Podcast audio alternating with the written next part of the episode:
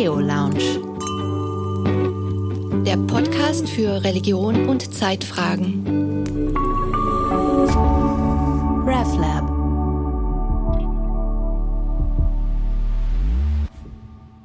Ich freue mich, wieder zu einer Theo Lounge begrüßen zu dürfen.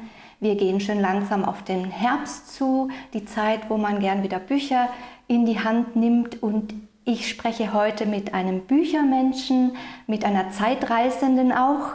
Ich bin Johanna Di Blasi aus dem RevLab und spreche heute mit Franziska Lötz. Sie ist Professorin für allgemeine Geschichte der Neuzeit an der Universität Zürich. Danke, dass ich bei Ihnen im Büro zu Gast sein darf. Ja, Sie sind herzlich willkommen. Verraten Sie doch ein bisschen Ihre Forschungsschwerpunkte. Ja, ich habe sehr viele unterschiedliche äh, Forschungsschwerpunkte. Ich interessiere mich für gesellschaftliche Themen, deswegen habe ich mich auch auseinandergesetzt mit der Geschichte der sexualisierten Gewalt, auch an Beispielen von Zürich. Ein lange tabuisiertes Thema, auch in der Geschichtswissenschaft, in gewisser Weise vernachlässigtes Thema. Ich habe mich auseinandergesetzt mit den Kulturen des Religiösen, daher auch eine Geschichte der Blasphemie, der praktizierten Blasphemie geschrieben. Also was wurde tatsächlich gesagt, nicht was wurde ausschließlich blasphemisch gedacht, also nicht Atheismusgeschichte im philosophischen Sinne, sondern wenn Sie so wollen, eine Sprachgeschichte dessen, was man sagen darf und nicht sagen darf. Und ganz ursprünglich komme ich aus der Sozialgeschichte der Medizin. Ich habe mich mal beschäftigt mit dem Arzt-Patienten-Verhältnis in der Aufklärung. Das sind alles sehr spannende Felder. Äh, Gewaltgeschichte, sexualisierte Gewalt in der frühen Neuzeit haben Sie sich ja. da schwerpunktmäßig angeschaut und dazu auch publiziert. Und Fallbeispiele nehmen Sie dann stark auch aus dem Stadtstaat Zürich. Und weshalb wir heute da sitzen, das ist jetzt Ihr, äh, Ihr neuestes Buch, da sind Sie Herausgeberin, Gelebte Reformation. Da haben Sie sich die Reformationsgeschichte genauer angeschaut und der Untertitel, äh, die, die Zeitspanne, die Sie da nennen, da hört man, wird man hellhörig 1500 bis 1800. Haben wir das in der Schule irgendwie falsch gelernt, wie lange die Reformation dauert? Ja, ich hoffe, dass Sie was gelernt haben in der Schule. Sie haben sicherlich Daten gelernt, wenn Sie Geschichtsunterricht gehabt haben. Und das ist ein häufiges Missverständnis, dass ähm, vielfach gedacht wird, Geschichte ist eine Ansammlung von historischen Daten. Und einigen wird ja auch der Unterricht dadurch verleidet, dass sie historische Daten auswendig lernen sollen und nicht so richtig verstehen, was diese Anreihung von historischen Daten soll. Geschichte ist nicht gleichzusetzen mit Chronologie, also eine Reihe von historischen Daten. Warum jetzt diese 300 Jahre? Das ist nicht das, was Sie gelernt haben in der Schule. Es ist auch ein neuer Blick auf Reformation, nämlich Reformation zu verstehen als einen langen Prozess. Als lange Reformation. Als lange Reformation, genau.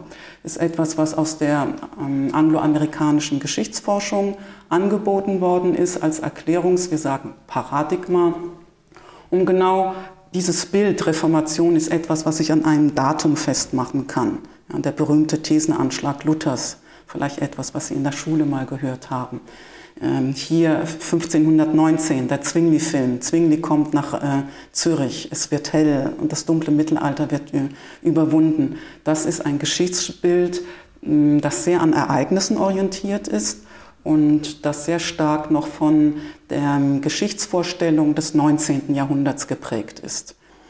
Heute im 21. Jahrhundert sprechen wir sehr viel mehr von Prozessen, gesellschaftlichen Prozessen, um dieses Bild von Ereignissen, die von Protagonisten vorangetrieben werden, zu ergänzen, nicht zu ersetzen. Das wäre ein Missverständnis. Also Geschichte kommt nicht ohne Daten aus, historische Daten ohne Jahreszahlen, aber sie beruht nicht allein auf Jahreszahlen. Könnte man sagen, wenn das so lange gedauert hat, dass die Reformation zunächst nicht so ein durchschlagender Erfolg war, dass es also wirklich lange gedauert hat, bis die Christinnen und Christen so weit waren, sozusagen äh, dort waren, wo, äh, wo die Reformatoren sie haben wollten. Ja, Sie sprechen schon von Erfolg. Ja, da höre ich heraus so diese Vorstellung einer Entwicklung hin zu etwas Besserem. Als Historikerin versuche ich mich der Bewertung möglichst zu entziehen. Ich spreche von Entwicklung. Und was mich dann interessiert ist zum Beispiel, gibt es einen Einschnitt oder geht etwas weiter? Also habe ich es mit einer Epoche zu tun, einem Zeitraum, der spezifische Kennzeichen hat. Und da hat die Forschung der letzten, sagen wir mal, 10, 20 Jahre sehr deutlich gezeigt und auch betont, dass Reformation nicht das einschneidende Erlebnis ist, das ganz tief das Mittelalter ablehnt und dann kommt was absolut Neues, sondern dass auch sehr viele Kontinuitäten zu sehen sind.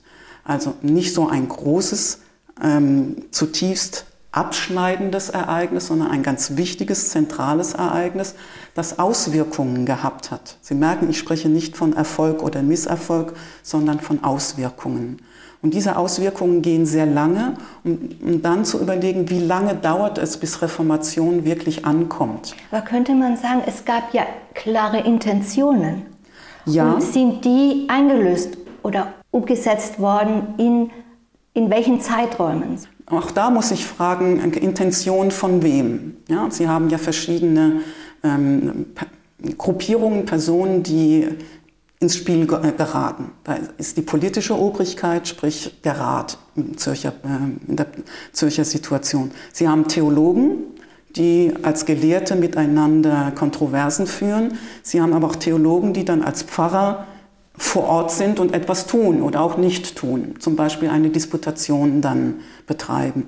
Sie haben eine Bevölkerung mit unterschiedlichen Vorstellungen, von denen wir nicht äh, genau wissen, was denn die einzelnen Christinnen und Christen geglaubt haben.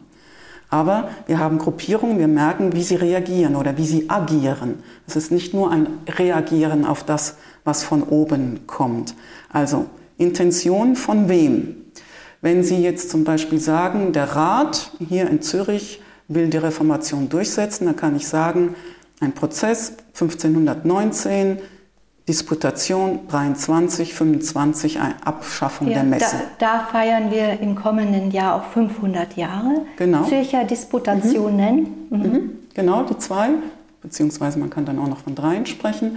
Ähm, das ist so die Vorstellung Reformation mit dem Blickwinkel auf die politischen Träger. Ja? Also Sie würden sogar auch die zunächst Kirche. Rat sagen und dann erst Zwingli? Das kann man, äh, glaube ich, nicht so ganz genau auseinander dividieren. Wichtig ist mir, Rat und Zwingli ähm, agieren nicht im luftleeren Raum. Und damit meine ich, sie agieren innerhalb einer politischen Situation und einer theologischen Situation, aber auch im Hinblick auf das, was von der Bevölkerung an äh, Wünschen, Erwartungen, Bedürfnissen, Zurechtweisungen auch da ist. Ja, Theologen denken nicht nur einfach so vor sich hin. Sie wollen ja etwas, sie sind Seelsorger. Sie sind nicht einfach nur Gelehrte, die in der Schreibtischstube sitzen und sich irgendwelche wunderbaren Gedanken zu Gott machen. Dieser Ansatz, den Sie verfolgen, Geschichte des Alltags spezifisch anzuschauen und da sich Quellen, äh, Quellen anzuschauen, das gibt es noch nicht so lange, also ein paar Jahrzehnte und wir wissen immer mehr oder Sie als Geschichtsforscher wissen immer mehr über diese äh, Geschichte des Alltags, über diese Quellen, die es gab. Was können Sie dazu sagen, wenn wir jetzt einen Menschen aus der Zeit, also der, der Frühphase der Reformation, gefragt hätten, lebst du im Zeitalter der Reformation, was hätte der gesagt? Der hätte sie nicht verstanden. Ähm, erstens, ähm, Reformation ist ja ein, ein, Begriff, der nicht kursiert in dieser Zeit, ist ja etwas, was im Rückblick erst als solches definiert wird, Reformare also ein Etikett, das dann angeklebt wird von anderen. Zweitens, ähm, ja, was hätte eine solche Person gesagt? Ich kann nur mutmaßen. Wir haben äh, zwar Chroniken, in denen dann gesagt wird, es ist eine unruhige Zeit, äh, das und das ist passiert, aber diese Selbstzuschreibung, wie wir sie heute uns wünschen, diese Selbstverortung, ähm, zum Beispiel in Form eines Tagebuchs, die haben wir in dieser Weise nicht. Die Quellen sind ganz andere, als wir sie heute erwarten würden. Ja? Wenn wir jetzt zum Beispiel heute sehen, Ukraine-Krieg, Klimasituation, ähm, politische Zerwürfnisse, ähm, Armutsproblematik, ähm, dann könnten wir uns vorstellen, ähm, jemand schreibt ein Tagebuch und äußert sich dazu. Solche Quellen haben wir in dieser Weise für diese Zeit nicht. Insofern ist es schwierig, eine solche Frage, eine sehr aufschlussreiche, aber äh, sehr schwierig zu beantwortende Frage zu beantworten. Ja, das geht für mich in die Richtung dessen, was man durchaus machen kann der Geschichtswissenschaft, ähm, so, ähm, fik also fiktive Geschichtsschreibung sozusagen zu betreiben. Was wäre gewesen, wenn? Was können wir sagen, wenn wir diese Quellen hätten? Haben wir aber in dieser Weise nicht. Ja. Aber eine gewisse Nähe, glaube ich, ist dadurch auch gegeben, dass unsere Zeiten wir doch als unruhig empfinden. Und gerade das Spätmittelalter mhm. und die frühe Neuzeit ja. auch eine Phase enormer Umwälzungen gewesen ist. Mhm. Auch Pandemien, sowas haben die gekannt, noch weit schlimmer eigentlich, als mhm. wir es heute haben. Wenn man die beiden vergleicht, diese Zeiten, sehen Sie da auch wie Parallelen? Ähm, Parallelen würde ich darin sehen, dass ähm, es, das Bewusstsein da ist, wir sind in einer Krise. Nur die Natur der Krise ist eine ganz andere. Die Krise für Menschen der frühen oder dieses Umbruchs oder dieser, dieses Übergangs, je nachdem, wie sie Reformation als Einschnitt sehen oder nicht sehen, ähm, also dieses Übergangs ist eine stark auch spirituell orientierte Krise. Die Frage ist, was passiert mit mir nach dem Tod, ist eine ganz existenzielle mit was, was passiert, wenn ich vor, eines Tages äh, vor den Himmelspforten oder vor den Höllenpforten stehe.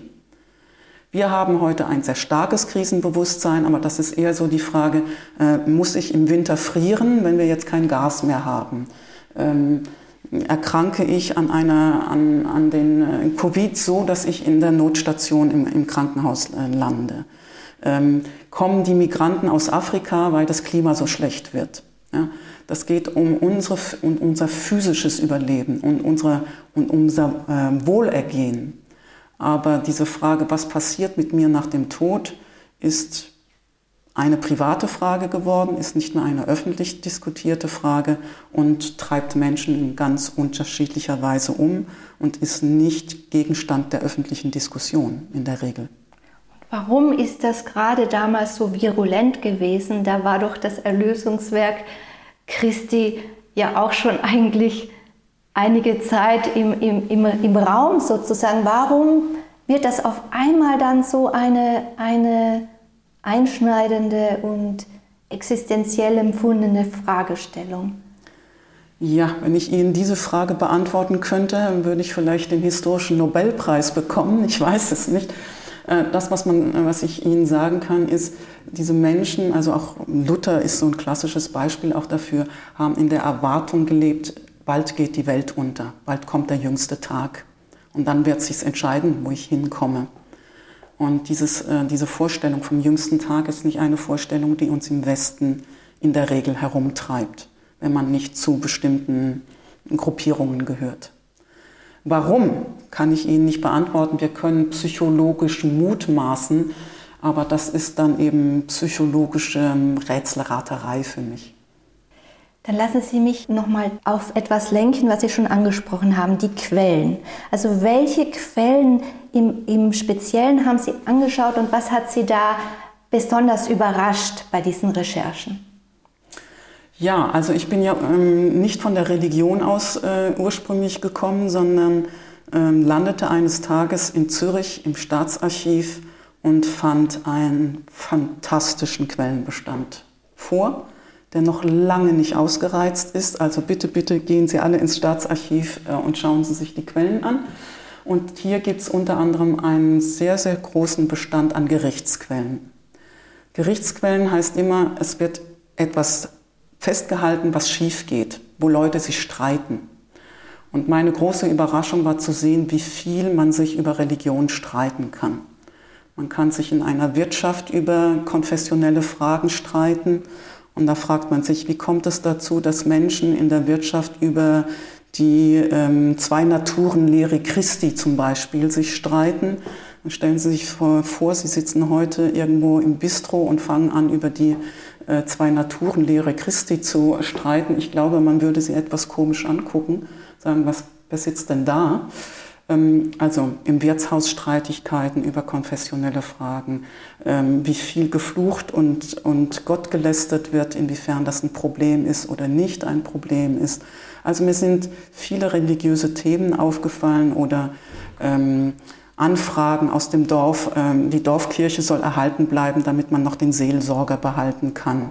Also Dinge, die ähm, weit weg sind von dem, was man in Druckschriften finden kann, wenn zum Beispiel Theologen über seelsorgerliche Probleme schreiben. Welcher Zeitraum? Ist das der Zeitraum 1500 bis 1800? Ja, mhm. ja. Äh, also darüber hinaus gibt es noch ganz viele schöne Dinge in, in, hier in den Archiven. Die Schweiz ist eine wunderbare Archivlandschaft, äh, weil gerade für die, das Mittelalter und die frühe Neuzeit hier sehr viel erhalten geblieben ist, was in anderen Ländern großenteils zerstört worden ist oder mitgenommen worden ist, zum Beispiel von einem Napoleon und dann sind die Sachen über ganz Europa verteilt. Das ist in der, äh, in der Eidgenossenschaft nicht in dem Ausmaß der Fall. Eine Person wirft ein Kartenspiel aus dem Fenster, mhm. wahrscheinlich weil sie verloren hat im Spiel, mhm. kritzelt etwas auf die Wand äh, über, wie sehr sie sich über Gott ärgert und schreibt noch dazu, ich scheiß drauf was ist so einer Person damals dann, was hat sie für Konsequenzen zu tragen gehabt? Ja, also das kann man nur für diesen einen Fall beantworten. Und dieser eine Fall, da ist dieser Mensch der Gotteslästerung angeklagt worden. Das ist dann auch auf die höchste Stufe gegangen, nämlich zum Ratsgericht. Und das Entscheidende ist, dass da nicht dieser Mensch nur geflucht hat, das haben auch andere Leute beim Kartenspiel getan, sondern in einer originellen Art und Weise geflucht hat. Sprich, nicht, sagen wir mal, einen sprachlichen Automatismus mm, benutzt hat, ja, so wie uns auch mal, äh, manchmal etwas herausrutscht, ohne dass wir heute noch realisieren, dass wir fluchen und eigentlich eine Gotteslästerung begehen, theologisch gesehen. Ja. Wenn wir sagen, scher dich zum Teufel, denken wir nicht in der Regel nicht an eine Verfluchung, also theologisch gesehen, dass wir hier eine Wortsünde begehen.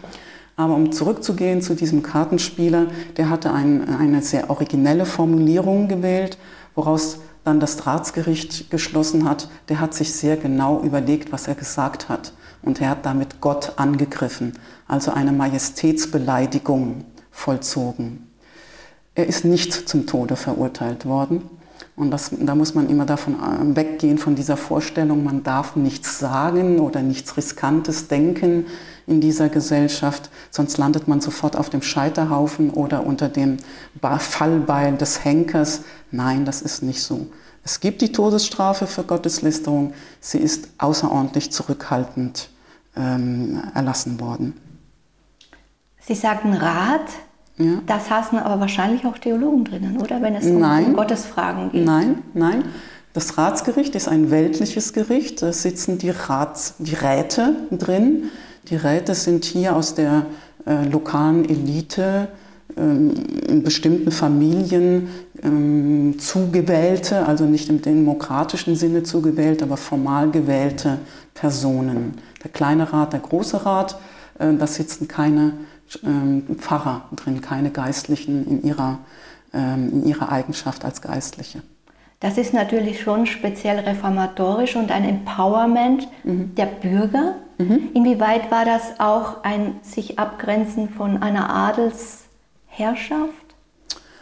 Ah, da gehen Sie in die äh, Verfassungsgeschichte hinein. Also wenn Sie jetzt zum Beispiel Bern nehmen, da haben Sie ein Patriz Patriziat, eine andere politische Struktur. Äh, hier in Zürich, das sind Auseinandersetzungen aus dem Spätmittelalter ähm, mit dem Bürgermeister Walder. Ähm, ja, sagen wir mal so, es ist kein monarchistisches System wie jetzt zum Beispiel Absolutismus Frankreich oder jetzt haben wir ja die Diskussion konstitutionelle Monarchie in dem heutigen Großbritannien. Das ist der Versuch der bürgerlichen Elite in den Zünften und auch der gelungene Versuch, die politische Herrschaft zu übernehmen und auch ähm, zu garantieren und sie sich auch zu ähm, erhalten über Jahrhunderte hinweg. Also diese Ratsfamilien bleiben ziemlich konstant, so über 200, 300 Jahre erhalten. Sie haben vorhin erwähnt, dass äh, durchaus einmal auch theologische Themen verhandelt wurden im Wirtshaus. Mhm. Und wenn so Laien dann theologisiert haben und sagen wir, die waren ein bisschen zwar belesen, aber sagen wir halb gebildet. Was passierte, wenn die so ein bisschen abrutschten, so mehr ins, sagen wir, latent heretische? Mhm. Ja, also äh, halb gebildet. Die Frage ist, woher hatten sie ihre Kenntnisse? Und ähm, also es ist, viele haben sehr genau bei der Predigt zugehört oder kannten Flugschriften und Druckschriften, die sie lesen konnten. Insofern ähm, kann man sagen, dass sie mit der Bildung gar nicht so schlecht dran waren. Aber es gab Personen, die vielleicht nicht so ganz verstanden haben, was gepredigt worden ist oder die sich einen eigenen Reim drauf gemacht haben. Und das sind diejenigen, die dann auch aufgefallen sind, wenn sie provoziert haben, zum Beispiel in einem Wirtshaus und gesagt haben, sage mir mal das, äh, gib mir mal das äh, äh, schwierigste Rätsel, was es auf Erden gibt. Und man dann versucht zu berechnen, wie alt denn Jesus Christus ist. Und dann landet man sofort bei der Naturlehre von Christus. Ja, er ist ja nicht geboren, er ist ja Gott, aber er ist Mensch, er ist also geboren nach äh, weltlicher Zeitrechnung. Und dann kann man anfangen zu diskutieren und landet dann schnell in äh, Widersprüchlichkeiten. Heretisch würde ich nicht sagen. Ich würde sagen, nicht konform der, ähm, Zumal der ja Lehre. Aus altgläubiger Sicht die Reformierten damals als heretisch betrachtet wurden, ja. kann ich mir vorstellen, dass man ja. mit dem Begriff nicht gearbeitet hat. Ja, also heretisch sind immer die anderen. Mhm. Ja, das ist, also man selbst ist immer in der richtigen Position, heretisch sind die anderen. Ketzer ist so ein, ein Schimpfwort. Ähm, aber ich würde jetzt sagen, aus der, historisch gesprochen würde ich diese Menschen nicht als Heretiker bezeichnen. Heretiker sind Menschen, die andere dazu verführen, falsch zu glauben und darauf bestehen, dass die einen falschen Glauben annehmen. Diejenigen, die da auffällig werden als Gotteslästerer, sind in dieser Wirtshausszene Leute, die Lust an der Provokation haben, Lust am Gespräch haben, ähm, die vielleicht gar nicht großartig weitergedacht haben in einem theologischen System, was Heretiker dann tun würden. Die haben ein ganz klares, ganz klare Glaubensvorstellungen, sondern die an einem Punkt hängen und einfach mal Lust haben aufzufallen, zum Beispiel. Ja. Sie nennen ja noch andere, ich sag mal schöne Beispiele, mhm. und zwar eine Person, die, die sagt, alle können selig werden, auch die Muslime und ein, ein wiederum andere Person, der ähm, wohl sehr skeptisch geworden ist, wenn er sich die Welt angeschaut hat, wie sie, wie sie so ist und gesagt hat, Gott ist ein seniler Kreis. Können Sie verraten, wo, äh, wo die wenigen Todesurteile gegen Gotteslästerei verhängt wurden, die, die aktenkundig sind hier für Zürich, mhm. für den Raum mhm. Zürich? Mhm. Ja, also ich habe versucht nachzuvollziehen, wann wird eigentlich ein Gotteslästerer ähm, zu Tode verurteilt. Ähm, diejenigen, die auf die höchste Ebene kommen, also das Leben riskieren äh, vor dem Ratsgericht, sind ausschließlich Männer. Das ist schon mal die, ein, die eine Feststellung. Die zweite Feststellung ist, ich konnte keine ähm, zwingende äh, Kausalitätskette herstellen. Also ich konnte nicht sagen, jedes Mal, wenn man das und das gesagt hat, wurde man zum Tode verurteilt. Das, was man auf jeden Fall sagen, mit ganz wenigen Ausnahmen sagen kann, ist, diese Gotteslästerer sind auch Leute, die sich was anderes zu Schulden kommen lassen haben. Also auch des Mordes, äh, der Notzucht, äh, der elenden Trunkerei, des Liederlichseins, ähm, angeklagt worden sind. Also Gotteslästerung scheint so ein zusätzliches Etikett zu sein, äh, das man gerne nimmt, um den Bösewicht nochmal besonders zu äh, stigmatisieren und ihn dann auch äh, zu Tode zu verurteilen. Also allein Gotteslästerung reichte nicht aus. Ich will, es gibt ganz wenige Ausnahmen, aber in der Regel ähm, würde ich Ihre Frage bejahen. Ja. Wie tolerant äh, war die waren die Reformatoren, wie tolerant war die Obrigkeit in, in der Reformationsphase verglichen mit davor, äh, zum Beispiel auch in Bezug auf ähm, Andersgläubige? Ja, äh, schwierige Fragen, die ich gar nicht so leicht äh, beantworten kann. Ähm, ich würde von der Toleranz her, auch Toleranz wiederum ein moderner Begriff, der für die Zeit schwierig ist, sagen wir mal eher so mal zähneknirschende Duldung und nicht so Toleranz beinhaltet ja, dass ich jemand als gleichwertig anerkennen kann, sagen, okay, du könntest auch recht haben. Ähm, das ist äh, für die frühe Neuzeit und das Mittelalter nicht der Fall.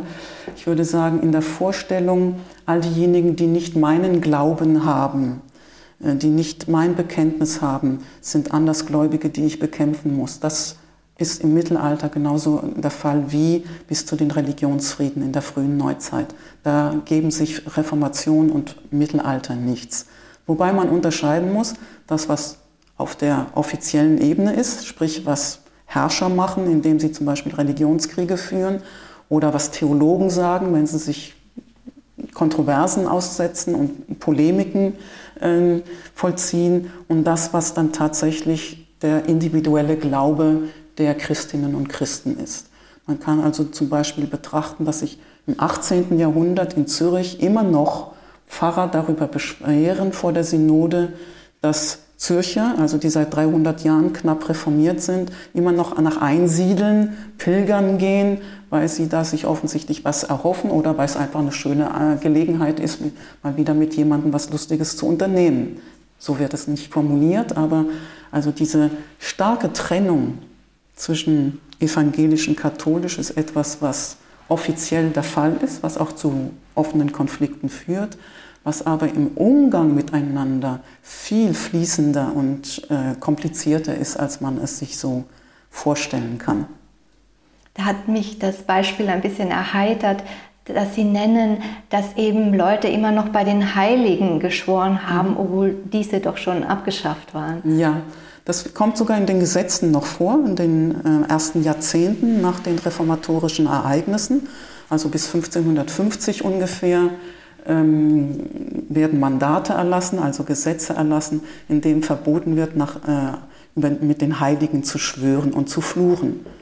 Warum, wenn es die Heiligen nicht mehr gibt? Ja, da sieht man, wie Gesp äh, Redegewohnheiten weitergeführt werden und der Rat sich selbst eigentlich theologisch widerspricht. Ein anderes Gebiet, wo die Quellen recht reichhaltig sind, ist eben die Sexualmoral, die, die Sittengesetze. Da kann man auch, glaube ich, viel sehen, wie oder daraus lesen, wie gelebt wurde, wie gedacht wurde, äh, gehandelt wurde. Mhm. Ähm, das ist ja nun eines, ein Gebiet, wo Sie ja schon lange arbeiten mit den Grenzverletzungen und ähm, Gewaltdelikten, mhm. sexualisierten Straftaten. Mhm. Was hat da die Reformation gebracht? Speziell auch wenn wir auf Frauen schauen, hat es die Position vor den Gerichten gestärkt. Ja, auch da muss man vorsichtig sein, von diesem Modernisierungsnarrativ äh, da nicht, ähm, nicht da hineinzufallen. Also die Reformation, was der Reformation macht, ist ein Ehegericht einsetzen. Also eine neue Institution gründen, eine formal neue Institution. Das Neue ist, dass sie eben nicht ein, ein rein kirchliches Gericht ist, wie äh, zu ähm, vorreformatorischen Zeiten, aber es gibt so strukturelle Anlehnungen an das kirchliche Gericht. Also ein rein weltliches Gericht, das Personal zum Teil noch aus, dem, äh, als aus der vorreformatorischen Zeit stammt, mit einer neuen Theologie, nämlich der Möglichkeit, eine Scheidung auszusprechen. Vorreformatorisch, die Eheleute können sich trennen, Trennung von Tisch und, ähm, und Bett aber sie können nicht wieder heiraten, weil sie das Sakrament der Ehe ja äh, nicht aufgehoben werden kann. Das ist lebenslänglich. Neu ist theologisch, Menschen, äh, Ehepaare können sich scheiden. Ehe ist ein weltlich Ding, kein Sakrament.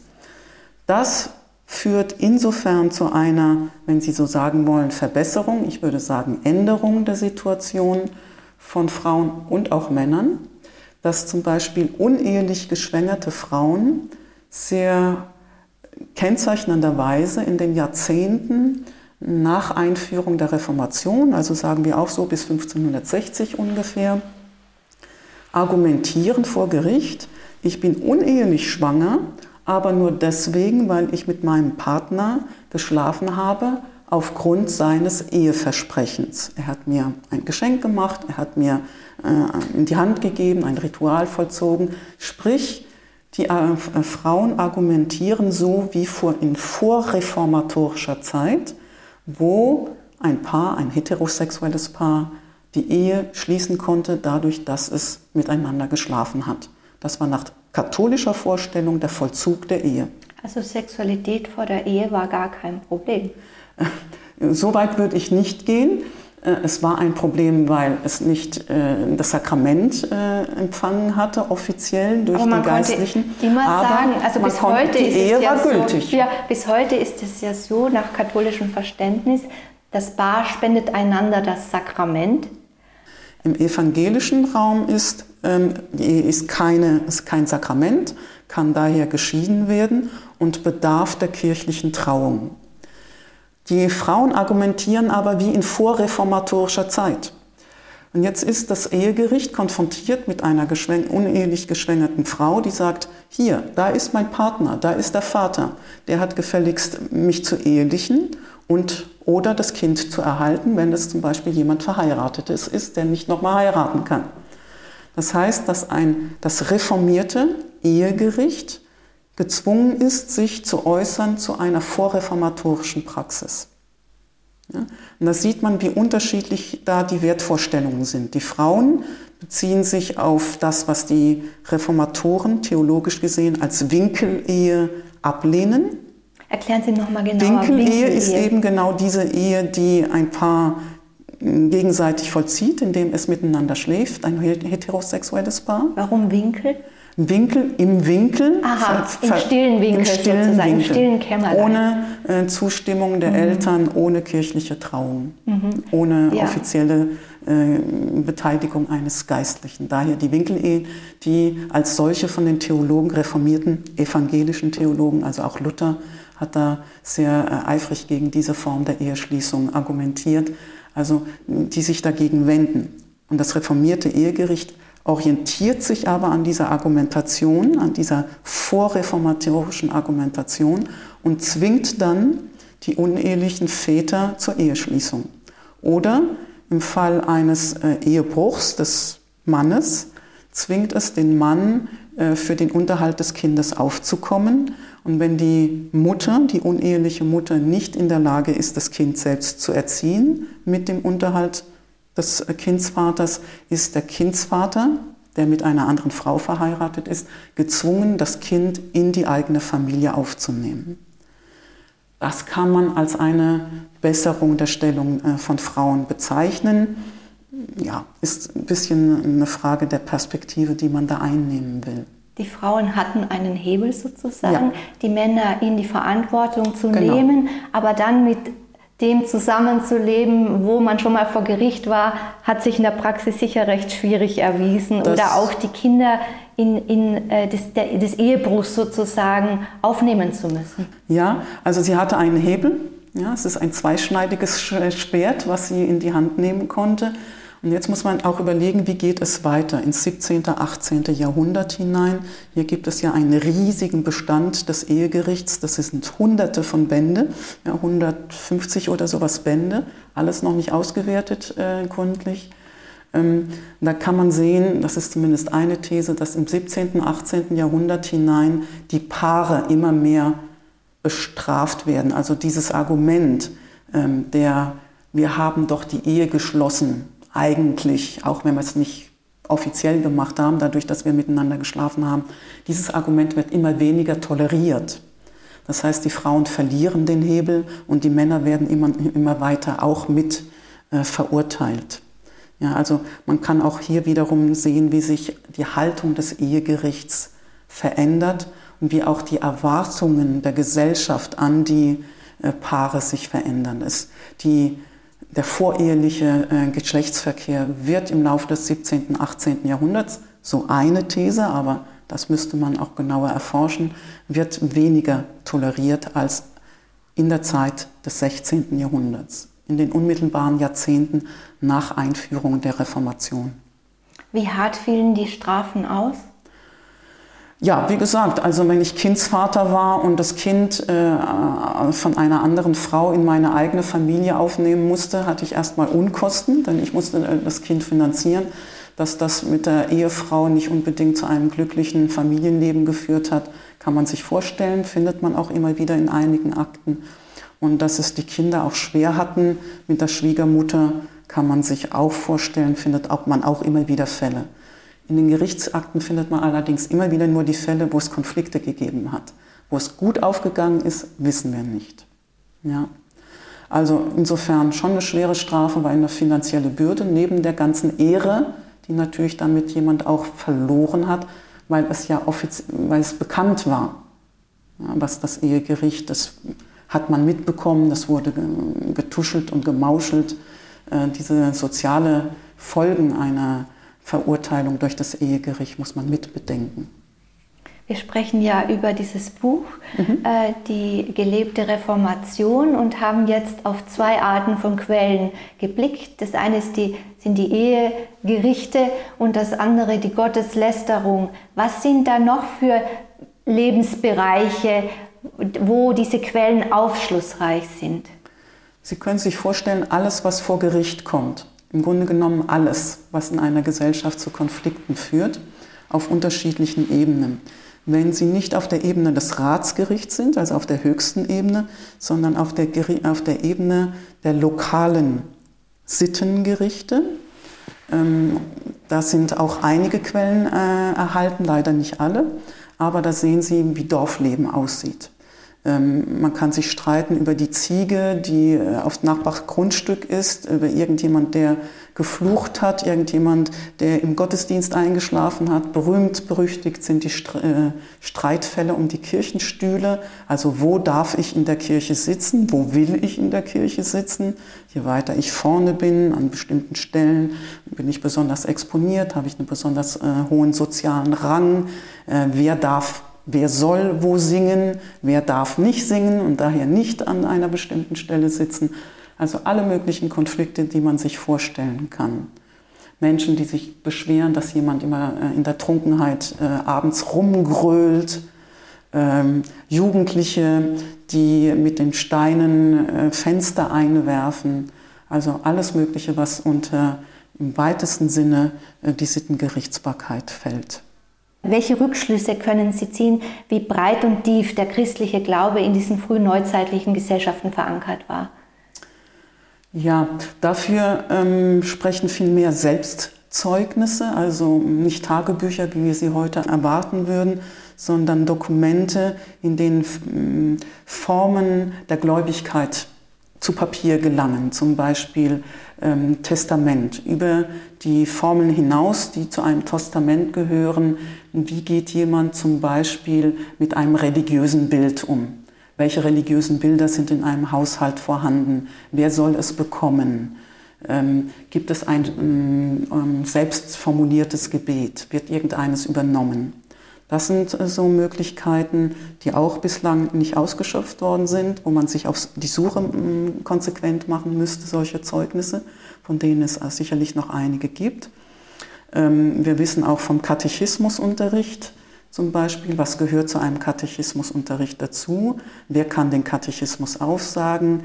Äh, wir haben Zeugnisse davon, dass die Pfarrer dann berichten, dass sie äh, darauf achten, dass nicht irgendetwas auswendig gelernt wird, sondern dass auch verstanden wird, was, äh, wie die Antworten im Katechismus lauten, was dann diejenigen, die das irgendwann mal gelernt haben, tatsächlich geglaubt haben, das haben sie in der Regel mit ins Grab genommen. Das, das wissen wir in den wenigsten Fällen. Das große Reformationsjubiläum ist noch nicht so lange her. Aber im kommenden Jahr ist wieder ein wichtiges Datum, die Zürcher Disputationen. Können Sie bitte zum Abschluss unseres Gesprächs etwas dazu sagen? Wie würden Sie das erklären, die Bedeutung dieses Ereignisses oder dieser Ereignisse ähm, für, die, äh, für die Geschichte? Ja, also ich würde sagen, da würde ich auch noch mal unterscheiden. Also kirchenhistorisch ist das ganz, ganz zentrales Ereignis. Da geht es um theologische Auseinandersetzungen. Ähm, da bin ich als, als Nicht-Theologin sozusagen überfragt. Ich kann diese Feinheiten gar nicht nachvollziehen. Ja, dazu braucht man eine theologische Ausbildung. Ich würde als Allgemeinhistorikerin, wir unterscheiden ja im deutschsprachigen Raum zwischen Kirchengeschichte und sogenannter Profangeschichte, eine Unterscheidung, die es außerhalb des deutschsprachigen Raums gar nicht gibt, zum Glück.